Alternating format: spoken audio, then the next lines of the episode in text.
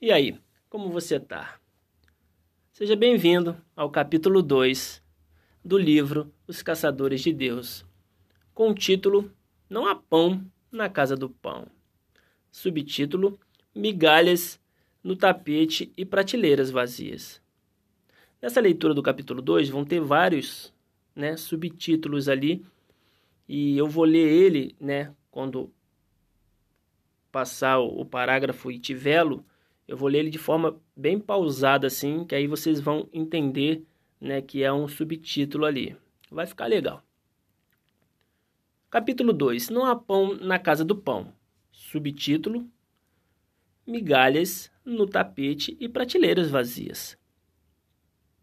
A compreensão da presença de Deus como prioridade vem se perdendo na igreja moderna. Somos como padarias que estão abertas, mas não tem pão. Além do mais, não estamos interessados em vender pão. Apenas gostamos da conversa fiada que gira em torno dos fornos frios e das prateleiras vazias. Na verdade, pergunto-me se ao menos sabemos quando ele, Deus, está aqui ou não, e se está, o que anda fazendo e para onde está indo. Ou só estamos preocupados demais em varrer as migalhas imaginárias das padarias que não têm pão? Será que ao menos sabemos quando ele está na cidade? Uma pergunta. No dia em que Jesus fez o que chamamos de a entrada triunfal em Jerusalém, sobre o lombo de um burrinho, seu itinerário pela cidade provavelmente incluiu uma passagem pela entrada do templo de Herodes creio que o motivo pelo qual os fariseus, os fariseus ficaram irritados com a marcha de João XII foi porque ele atrapalhou os cultos religiosos que estavam acontecendo dentro do templo. Posso ouvi-los reclamando: O que está acontecendo? Você está perturbando o sumo sacerdote. Não sabe o que estamos fazendo? Estamos tendo um culto de oração importante aqui dentro. Você sabe por que estamos orando? Estamos orando para que o Messias venha. E você não tem audácia. E você tem audácia de fazer este desfile barulhento e nos perturbar? Quem está no comando dessa multidão descontrolada, afinal? Rei, hey, está vendo aquele sujeito no burrinho? Eles perderam a hora da visitação de Jesus. Ele estava na cidade e os fariseus não sabiam o Messias passou bem diante da porta deles, enquanto estavam lá dentro, orando para que ele viesse. O problema foi que Jesus não veio da maneira que eles esperavam. Por isso, não o reconheceram. Se o Salvador estivesse vindo montado num cavalo branco ou numa carruagem real de ouro, acompanhado de uma falange de soldados, os fariseus e os sacerdotes diriam: Hum, Pode ser ele. Infelizmente, estavam mais interessados em ver o Messias quebrar o jugo do cativeiro romano do que em vê-lo quebrar o cativeiro espiritual que havia se tornado uma praga naquela terra e no meio do povo.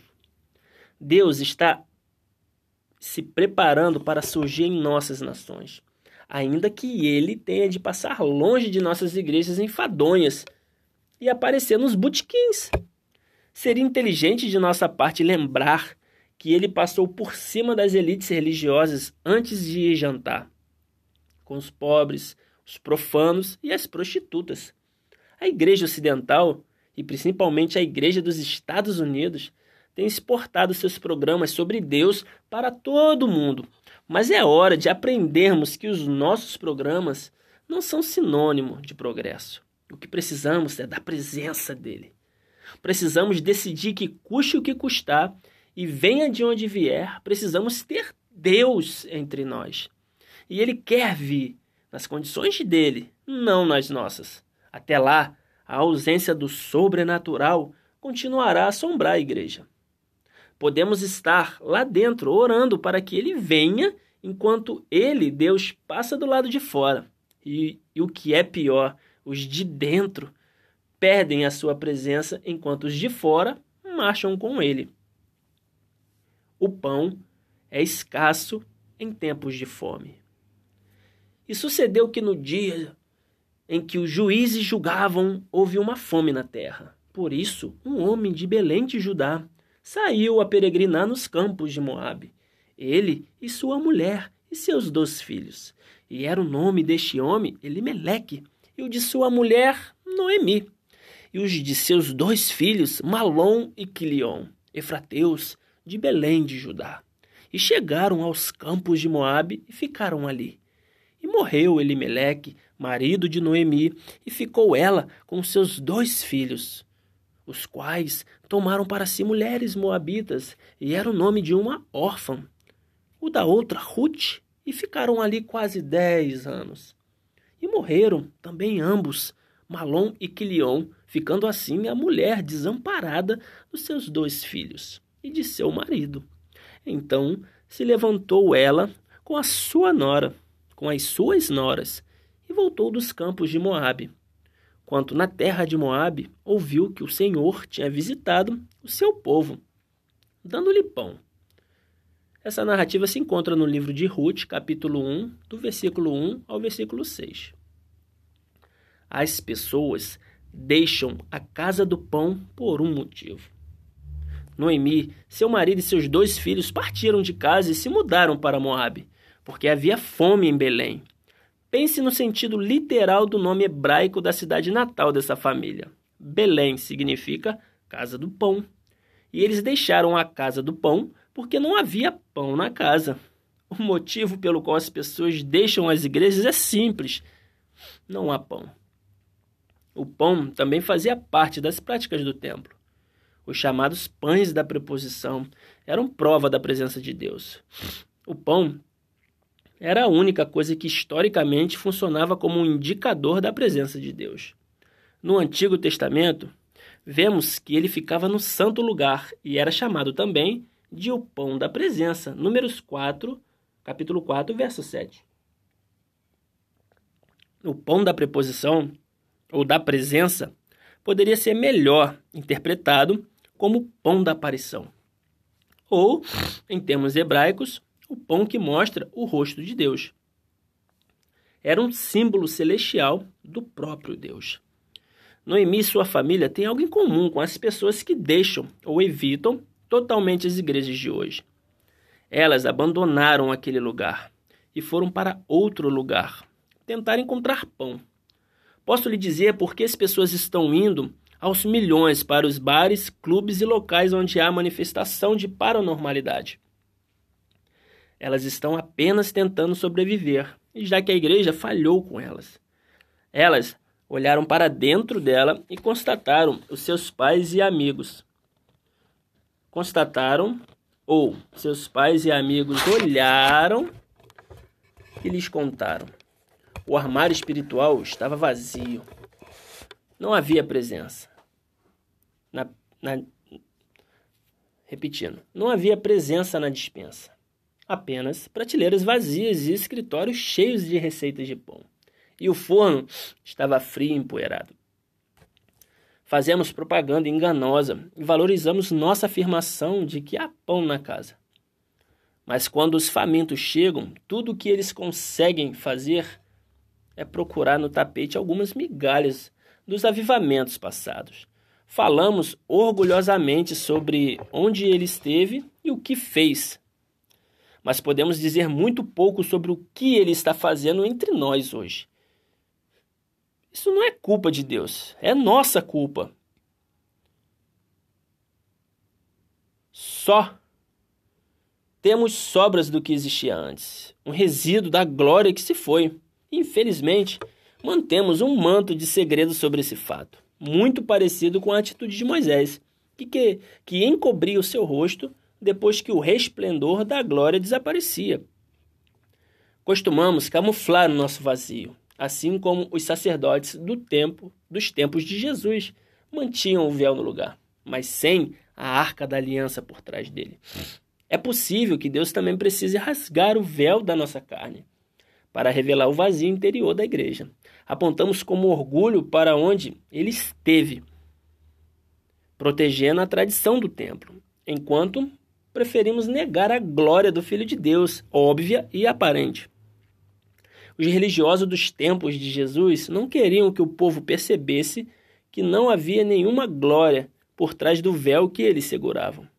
A presença de Jesus trazia problemas. O espírito religioso precisa preservar o conhecimento de onde ele, Deus, esteve.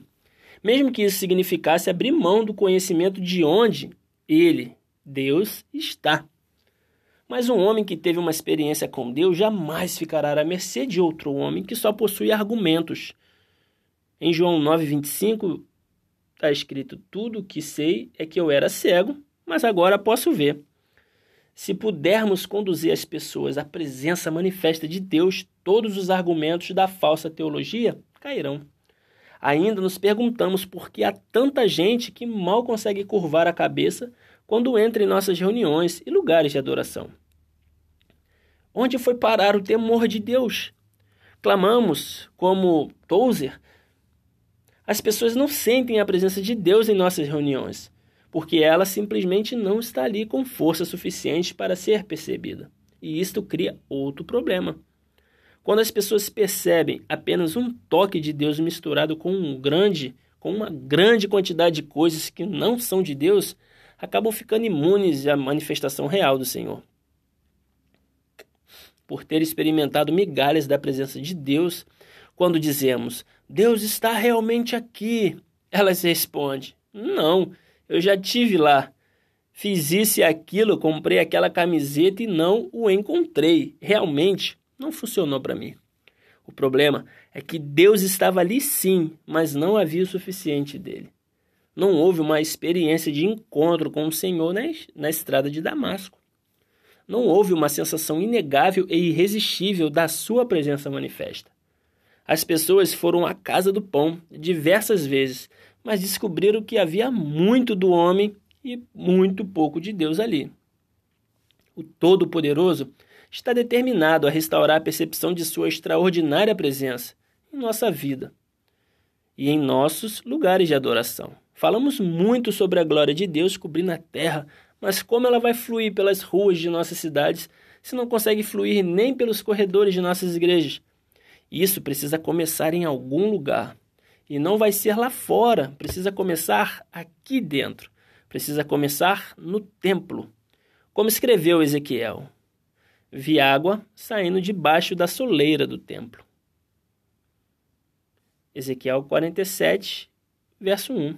Se a glória de Deus não pode fluir pelos corredores da igreja por causa de espíritos sedutores e de homens manipuladores, então ele terá que se voltar para outro lugar, como fez no dia em que Jesus passou pela casa do pão, templo entre aspas, em Jerusalém, montado num burrinho. Se não há pão na casa, então não culpa os famintos por não irem lá. Eu também não iria. Rumores de que há pão chegam a Moabe. Quando Belém, a casa do pão, estava vazia, as pessoas são forçadas a procurar o pão da vida em outro lugar. O dilema que elas enfrentam é que as alternativas do mundo podem ser mortais. Como Noemi estava para descobrir, Moabe é um lugar cruel. Moabe roubará os seus filhos de você e os enterrará antes do tempo. Moabe separará você do seu cônjuge. Moabe roubará sua própria vitalidade. No final, tudo que restou a Noemi foram duas noras que ela conhecia há apenas dez anos, sem nada além de um futuro sombrio e desastroso. A viúva lhes disse: Vocês não devem ficar comigo. Não tenho mais filhos para, para dar a vocês. Então ela comentou: Ouvi rumores. Um rumor não oficial se espalha em toda a comunidade, vilarejo e cidade do mundo. Ele circula pelos litorais, sobe cada montanha e passa por todo lugar onde os homens e mulheres habitam. É o boato dos famintos. Se apenas um deles ouviu o rumor de que voltou a haver pão na casa do pão, a novidade correrá como uma descarga elétrica, na velocidade da luz. A notícia sobre pão correrá de casa em casa, de um lugar a outro, quase que instantaneamente. Você não terá de se preocupar em anunciá-la na TV ou promovê-la, como geralmente fazemos com as notícias do mundo. Os famintos ouvirão a notícia. Não, não é mentira! É difícil de acreditar, mas dessa vez não é exagero ou manipulação. Não, não, é só um pouco. Não, são apenas migalhas no, cap no carpete. Não, não são. De fato, há pão novamente na casa do pão. Deus está na igreja. Quando isso acontecer, não teremos espaço suficiente para receber os famintos em nossas igrejas. Não importa quantos cultos tenhamos por dia, porque, como, tudo o que precisamos fazer, tudo o que precisamos é fazer com que o pão volte, contentando-se com migalhas no tapete. Há muito mais de Deus disponível do que jamais soubemos ou imaginamos mas ficamos tão satisfeitos com a maneira como estamos e com o que temos que não insistimos para alcançar o melhor de Deus. Sim, Deus está se movendo entre nós e trabalhando em nossas vidas, mas temos estado contentes em varrer o tapete em busca de migalhas, em vez de buscarmos o abundante pão quente de que Deus preparou para nós nos fornos do céu. Ele preparou uma grande mesa da sua presença neste dia. E está chamando a igreja. Vem cear. Ignoramos a convocação de Deus, enquanto contamos cuidadosamente as nossas migalhas envelhecidas do pão do ano passado. Enquanto isso, milhões de pessoas do lado de fora das paredes da igreja estão morrendo de inanição. A palavra aqui, inanição, abrindo um parênteses, significa algum alimento que você e eu precisamos né, ou um, um animal, qualquer ser vivo precisa para se manter vivo. Então, por isso que chama de inanição. É falta de algum nutriente, né, de algum alimento para nos manter vivo. Continuando. Elas estão fartas dos nossos programas de autoajuda e crescimento pessoal preparados por homens. Estão famintas dele, Deus, e não de histórias sobre Deus elas querem a comida, mas tudo que temos para lhes dar é um pobre cardápio plastificado contendo as fotos sabotadas do alimento que um dia esteve nas mãos dos famintos. É por isso que vemos homens e mulheres de alto nível social usando cristais em volta do pescoço na esperança de entrar em contato com algo, além de si mesmo e de sua triste existência. Ricos e pobres correm para os seminários relâmpago sobre iluminação e paz interior, engolindo ingenuamente cada pedaço do incrível lixo que é passado como, as, como a última brilhante revelação do outro mundo. Como isso pode acontecer? A igreja deveria ficar envergonhada ao ver tantas pessoas que sofrem procurando algo mais em consultas paranormais, astrologias e guias espíritas, na tentativa de encontrar orientação e esperança para suas vidas. As pessoas estão com tanta fome que acabam gastando milhões de dólares em uma indústria de ocultismo surgida repentinamente e repleta de adivinhos falsos. Até os verdadeiros médios ou adivinhos que entram em contato com o mundo obscuro dos espíritos familiares ocultos e satânicos são raros entre, entre este grupo. Há tanto desespero por esperança que elas aceitarão o conteúdo enlatado dos marqueteiros como se fosse discernimento espiritual. Ah, a profundidade da fome espiritual do mundo. Há somente uma razão pela qual tantas pessoas mostram mostram-se tão dispostas a tentar entrar em contato com alguma coisa do outro lado, mesmo aceitando imitações. Elas não sabem onde encontrar o que é real. A culpa só pode recair sobre um lugar. Esta hora parece ter sido feita sob medida, para que a igreja cheia da presença de Deus prevaleça.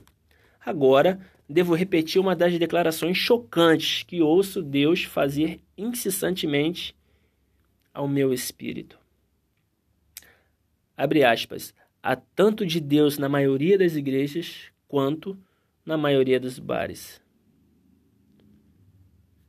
Não é de admirar que nem os pecadores nem os santos sintam a necessidade de se curvarem quando, quando entram, quando entram em um culto de adoração. Eles não sentem a presença de nada, nem de ninguém digno de adoração entre nós. Contudo, se a igreja se tornasse o que deve e pode ser, teríamos de nos esforçar para poder acomodar as pessoas procurando por pão na casa. E quando as pessoas entrassem nas nossas casas de pão, ninguém teria de lhes dizer para curvarem as suas cabeças em oração. Elas cairiam sobre seus rostos diante do nosso santo Deus, sem que uma única palavra fosse dita. Até mesmo os não cristãos insistentemente saberiam que o próprio Deus estava ali. Perguntaríamos uns aos outros: quem vai operar os telefones amanhã? Sabendo que as linhas estariam ocupadas por pessoas que ligariam para dizer: preciso ouvir a voz de Deus. Por que digo isto?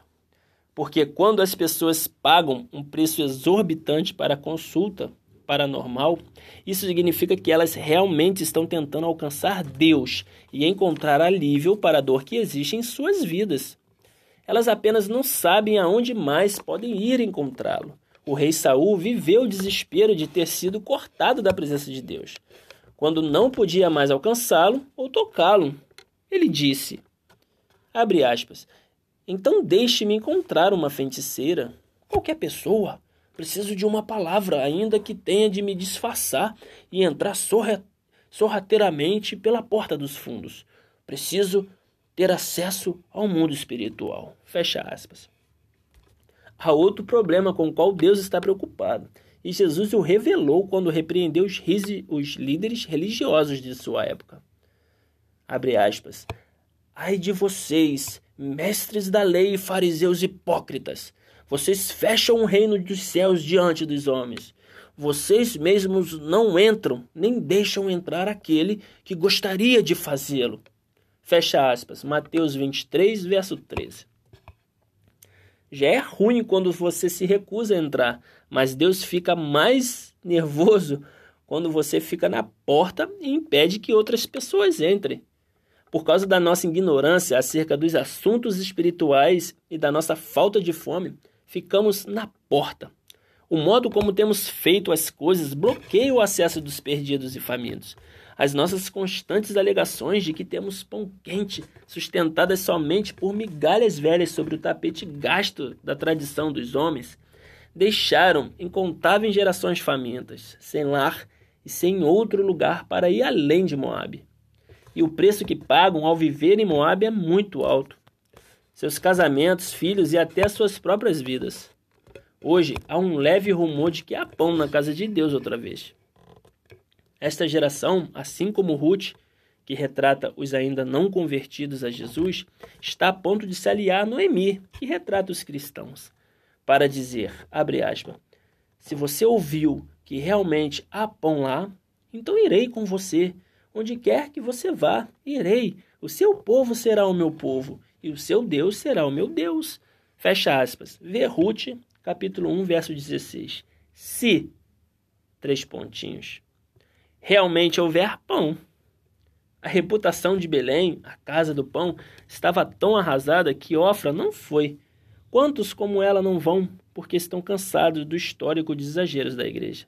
Eles não conseguem embarcar nessa viagem você sabe o que fará com que as pessoas imediatamente passem a fazer parte da igreja local? O fato de experimentarem o pão da sua presença naquele lugar. Quando Ruth ouviu dizer que havia pão novamente em Belém, ela deixou sua dor de lado para ir à casa do pão. O que aconteceu com o pão?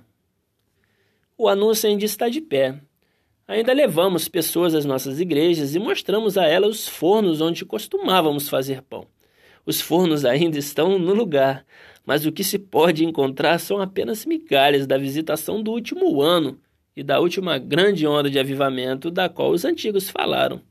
Agora estamos reduzidos a estudiosos superficiais do que ansiamos experimentar algum dia. Estou constantemente lendo sobre avivamento e pouco tempo atrás Deus me disse o seguinte: abre aspas. Filho, você está lendo sobre isso porque ainda não tem experiência para escrever a respeito. Fecha aspas. Estou cansado de ler sobre as visitações de Deus em anos passados, Quero que Deus se revele em algum ponto da minha existência para que no futuro meus filhos possam dizer: Eu estava lá, eu sei, é verdade. Deus não tem netos. Cada geração precisa experimentar sua presença. O conhecimento adquirido pela leitura jamais deveria substituir a experiência da visitação. O que acontece quando há pão na casa? Quando o pão da presença de Deus é restaurado na igreja, duas coisas acontecem. Noemi era uma filha de Deus que havia deixado a casa do pão quando a mesa ficou vazia. Mas ao ouvir falar que Deus restaurara o pão a Belém, a casa do pão, ela voltou rapidamente. Os pródigos voltarão andando para Belém, vindos de Moabe, pois eles sabem que há pão na casa e eles não virão sozinhos. Noemi voltou para a casa do pão, acompanhada de Ruth, que nunca havia estado lá antes. Os que nunca foram salvos virão. Como resultado, Ruth se tornou parte da linhagem messiânica de Jesus quando se casou com Boaz e deu à luz um filho chamado Obed, que foi o pai de Jessé, que foi pai de Davi. A futura realeza aguarda as nossas atitudes estimuladas pela fome. O avivamento, como o conhecemos agora, é na verdade uma reciclagem das pessoas salvas através da igreja para mantê-las acesas. Mas o próximo verdadeiro avivamento trará ondas de pessoas que estão fora da igreja para a casa do pão. Pessoas que nunca cruzaram a porta de uma igreja em suas vidas. Quando elas ouvirem que realmente há pão na casa, entrarão por nossas portas depois de sentirem a fragrância de pão quente saindo do forno do céu. Geralmente ficamos tão cheios e satisfeitos com outras coisas que insistimos, insistimos em sobreviver com a nossa migalha do passado. Estamos felizes com a nossa música do jeito que ela é. Estamos felizes com as nossas reuniões de avivamento. É hora de sermos um pouco do que educadamente chamo de insatisfação divina. Será que posso dizer isso sem ser julgado? Não estou feliz. Com isto, quero dizer que, muito embora eu tenha sido um participante do que alguns chamariam de grande avivamento, ainda não estou feliz. Por quê? Porque sei o que pode acontecer. Posso capturá-lo. Sei que existe muito mais do que qualquer coisa que eu já tenha visto ou esperado, e isto se tornou uma obsessão santa. Quero Deus, eu quero mais dele. Uma pausa para água. E abrindo parênteses aqui, gente. Vamos beber água, hein? No mínimo aí, 2 litros de água. No mínimo, no dia, tá? Então, voltamos aqui. Começando com o subtítulo. A resposta parece ser menos de mim. A tática de Satanás foi nos manter tão cheio de lixo que não teríamos mais fome de Deus. E isto funcionou muito bem durante séculos. O inimigo fez com que nos acostumássemos a viver materialmente prósperos, mas espiritualmente miseráveis, ao ponto de que apenas uma migalha da presença de Deus nos satisfaz. Mas alguns não estão mais contentes com migalhas. Querem a presença dele e nada mais os satisfará. Querem um pão inteiro. As imitações não os convencem, nem os interessam. Eles precisam ter algo real. A maioria de nós, porém, mantemos nossas vidas tão abarrotadas de lanches rápido para a alma e de diversões para a carne que não sabemos o que é estar realmente faminto. Você já viu pessoas famintas? Quero dizer, realmente, famintas.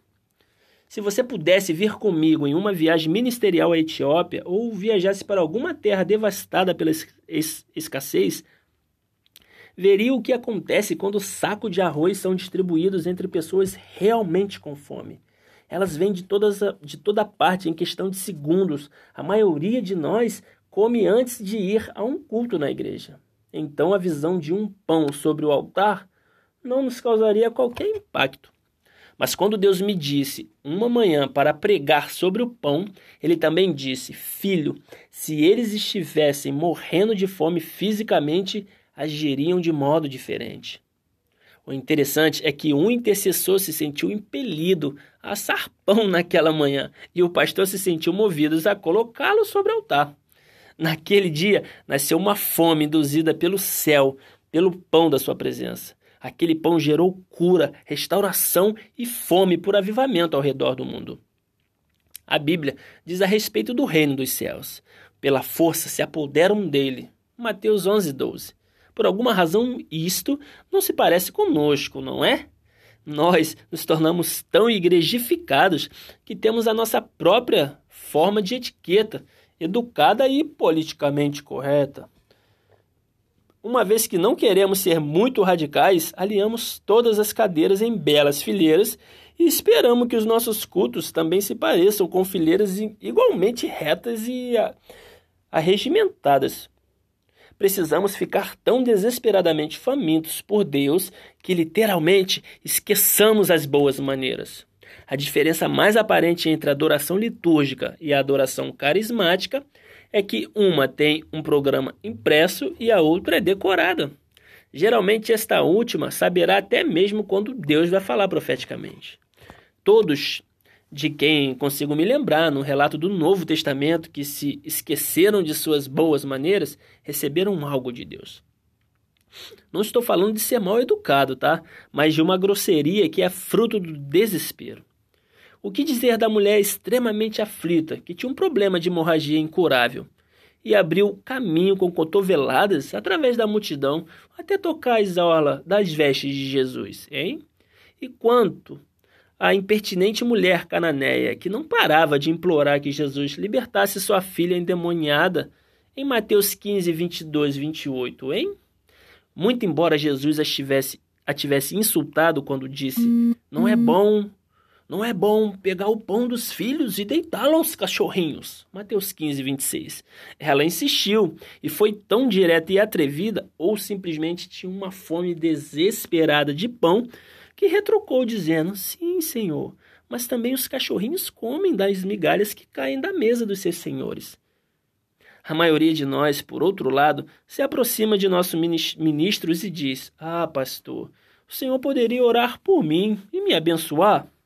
Se nada acontece, apenas encolhemos o ombro e dizemos: Bem, vou comer, ou vou descansar, ou vou para casa e aplacarei o meu homem interior com muita comida e diversões. Para ser sincero, estou na expectativa de que Deus pegue homens e mulheres na sua igreja e os torne tão obcecados pelo pão da sua presença que não parem mais. Quanto isso acontecer, eles não vão querer apenas um toque de abençoa-me, mas que ele apareça no local onde estarão, independente de qualquer que seja o preço ou o quanto isso possa ser desconfortável. Eles poderão parecer rudes, mas realmente não se importarão com a opinião do homem, só com a opinião de Deus. É realista dizer que a igreja, de um modo geral, não tem lugar para pessoas assim. Um dos primeiros passos para o avivamento é reconhecer que você está em estágio de declínio. Um dos primeiros, repetindo, um dos primeiros passos para o avivamento é reconhecer que você está em estado de declínio. Não é uma tarefa fácil para nós que professamos a prosperidade, mas precisamos dizer: estamos em declínio, não estamos em nosso melhor momento. Ironicamente, nos, nos encontramos na estranha situação de nos compararmos aos famosos dito de Charles Dickens. Abre aspas, aquele que era o melhor dos tempos, aquele que era pior, o pior dos tempos, fecha aspas.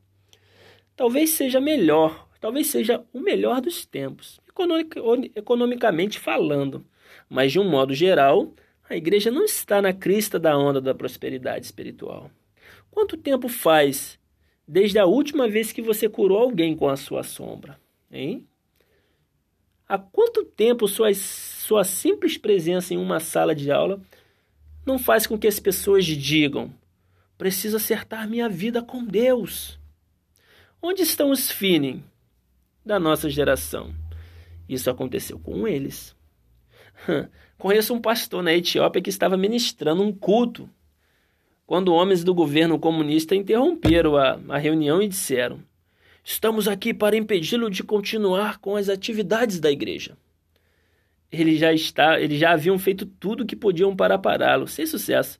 Então, naquele dia, decidiram pegar sua filha de três anos e atirá-la pela janela do segundo andar do prédio diante dos olhos de todos.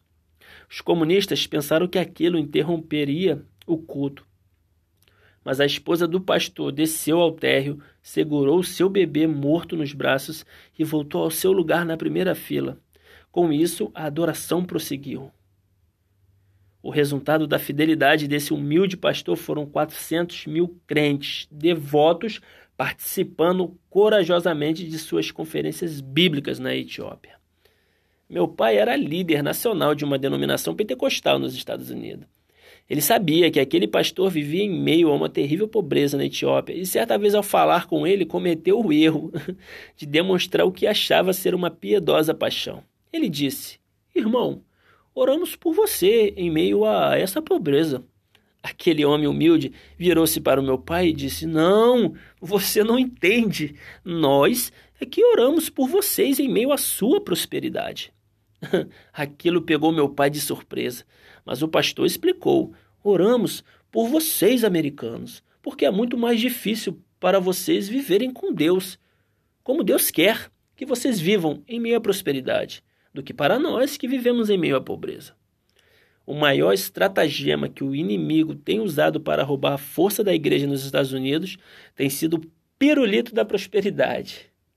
Nada contra a prosperidade. Seja tão próspero, meu irmão, quando deseje ser, mas corra atrás de Deus e não atrás da prosperidade. É muito fácil começar buscando a Deus e terminar buscando qualquer outra coisa. Não seja assim. Seja um caçador de Deus e ponto final. E se Deus realmente aparecesse na sua igreja? Se Deus de fato mostra sua face em sua igreja, posso lhe garantir que os boatos dos famintos da cidade espalharão a notícia da noite para o dia. Antes mesmo que você possa abrir as portas no dia seguinte, os famintos virão e farão fila para receberem um pão fresco. E por que não vemos esse tipo de resposta hoje? Porque os famintos se, se cansaram. Basta uma pequena gota da presença de Deus começar a fluir através de nossos cultos para dizermos ao mundo inteiro: há um rio de unção de Deus aqui. Infelizmente, na maioria das vezes gritamos: Deus está aqui. E os famintos parecem apenas para descobrir que nós anunciamos, manipulamos, superpromovemos, subproduzimos as nossas mercadorias. Retratamos de maneira falsa cada gotejamento da unção de Deus como um rio poderoso. Para a consternação deles, o único rio que encontraram entre nós foi um rio de palavras. Às vezes até construímos pontes magníficas sobre leitos secos de rio. Não podemos esperar que os perdidos e os que sofrem venham correndo para o nosso rio, apenas para descobrirem que mal temos o suficiente para um gole da taça de Deus. Deus realmente está aqui, a comida na mesa. É o que dizemos, mas todas as vezes que eles acreditaram no nosso relato, foram forçados a vasculhar o tapete a fim de conseguirem simples migalhas do banquete prometido. O nosso passado é mais poderoso do que o nosso presente. Não temos por que Comparado ao que Deus quer fazer, estamos cavando em busca de migalhas quando Ele tem pães quentes assando nos fornos do céu. Ele não é Deus de migalhas e de escassez. Está apenas esperando para dispensar quantidades inesgotáveis do pão da sua presença vivi vivificante. Nosso problema foi descrito muito tempo atrás pelo apóstolo Tiago. Não tendes, porque não pedisse. Em seu livro, Tiago 4, verso 2. Embora o salmista Davi cante através do tempo que a sua semente jamais mendigará o pão, ver Salmo 37, 25. Precisamos entender que o que temos, onde estamos e o que fazemos é pouco, comparado ao que ele quer fazer entre nós e através de nós. O jovem Samuel era um profeta numa geração de transição, muito semelhante à nossa. A Bíblia nos diz que quando Samuel era jovem, a palavra do Senhor era de muita valia naqueles dias. Não havia visão manifesta. 1 Samuel 3:1 Certa noite, Eli, o velho sacerdote, foi se deitar. E àquela altura da vida sua visão havia se enfraquecido tanto que ele mal podia enxergar. Assim como Eli, parte do problema da igreja é que a nossa visão se obscureceu. Não podemos ver como deveríamos. Passamos a nos satisfazer com a igreja que opera sobre o obscuro modo normal do padrão. Fazemos as coisas superficialmente, acendendo as lâmpadas e cambaleando de uma sala empoeirada a outra, como se Deus ainda estivesse falando conosco. Mas quando ele realmente fala, achamos que as pessoas estão sonhando. Quando ele realmente aparece, os olhos embaçados não conseguem vê-lo. Quando ele realmente se move, ficamos relutantes em aceitar isso por medo de tropeçarmos em algo desconhecido. em meio à nossa escuridão imprecisa e sem lâmpadas. Ficamos frustrados quando Deus muda os móveis de lugar dentro de nós. Dizemos aos jovens Samuéis: voltem a dormir, apenas continue fazendo as coisas como eu lhe ensinei, Samuel. Está tudo bem, sempre foi assim. Não, não, não foi sempre assim. E eu não estou feliz com o jeito que as coisas estão. Eu quero mais. Não sei quanto a você, mas cada lugar vazio que vejo em uma igreja parece me dizer: eu poderia ser ocupado com algum ex-morador de Moab. Você não pode colocar um corpo nesse assento? Isso alimenta a minha frustração santa, a minha insatisfação, insatisfação divina. E estando Samuel já deitado, antes que a lâmpada de Deus se apagasse no templo do Senhor, onde estava a arca de Deus, o Senhor chamou a Samuel e disse-lhe: E disse ele: Eis-me aqui. 1 Samuel capítulo 3, versos 3 e 4. A lâmpada de Deus estava a ponto de ser apagada. Mas isso não parecia preocupar Eli. Ele já estava vivendo sobre uma permanente penumbra. O jovem Samuel, porém, disse: Estou ouvindo alguma coisa. É hora de admitirmos que a lâmpada de Deus tem brilhado de forma fraca. Sim, ela ela ainda está ardendo, mas as coisas não estão como deveria estar. Olhamos para esta pequena lâmpada que lança uma luz fraca sobre a igreja aqui e ali e dizemos: Oh, é o avivamento. Talvez seja para um punhado de pessoas que podem se aproximar o suficiente para vê-lo. Mas e quanto àqueles que estão à distância? E quanto aos perdidos que nunca leem as nossas revistas? ou assistem os nossos programas de TV ou ouvem os últimos CDs com nossos ensinamentos.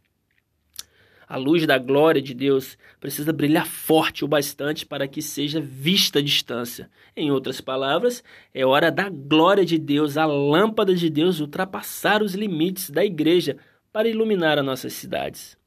Acredito que Deus está para liberar o espírito dos que rompem. Ver em Miqueias 2:13 para vir e literalmente abrir os céus, a fim de que todos possam comer e se alimentar na mesa de Deus. Antes que o céu possam se abrir, porém as fontes do grande abismo precisam ser rompidas. Veja Gênesis capítulo 1 e 8 e capítulo 7, verso 11. É hora de alguma igreja em algum lugar se esquecer de tentar ser uma igreja politicamente correta e abrir os céus para que o maná possa cair e começar a alimentar os espiritualmente famintos da cidade. É hora de abrirmos os céus com a nossa fome desesperada, para que a glória de Deus possa começar a brilhar em nossa cidade. Mas não conseguimos fazer nem algumas gotas fluírem pelos corredores da, da igreja. Quanto mais ver a sua glória fluir pelas ruas porque não estamos realmente famintos. Estamos como os crentes de Laodiceia, satisfeitos e contentes. Agora eu vou ler uma oração antes do penúltimo parágrafo, que diz assim: Pai, oro para que um espírito de impietu, impet, impetuosidade espiritual tome posse dos nossos corações, para que a tua vontade nos transforme em guerreiros da adoração. Oro para que não paremos até que rompamos os céus, até que haja uma rachadura nas regiões celestiais, até que os céus sejam abertos. Nossas cidades e nossa nação precisam de ti, Senhor. Precisamos de ti. Estamos cansados de procurar migalhas no tapete. Envia-nos o teu pão quente dos céus. Envia-nos o manar da tua presença. Agora passamos para o próximo parágrafo. Não importa o que você precisa ou sente que falta em sua vida. O que você realmente precisa é de Deus. E a maneira de conseguir Deus é tendo fome. Oro para que Deus lhe dê um derramamento de fome, pois isto o qualificará para a promessa da plenitude. Jesus disse em Mateus 5,6: Bem-aventurados os que têm fome e sede de justiça, porque eles serão fartos. Se pudermos ter fome, então ele nos torna, ele pode nos tornar santos. Ele pode juntamente Vou repetir esse último parágrafo. Se pudermos ter fome, então ele, Deus, pode nos tornar santos. Ele, Deus, pode juntar novamente os pedaços de nossas vidas destruídas. Mas nossa fome é a chave. Então, quando perceber que está procurando migalhas no tapete na casa do pão, você deve orar: Senhor, desencadeia uma tempestade de fome em mim. E finalizamos o capítulo 2 nesse nosso encontro. No próximo, capítulo 3, o título Sei que existe mais. Então é isso. Obrigado por ficar conosco até aqui e até o próximo.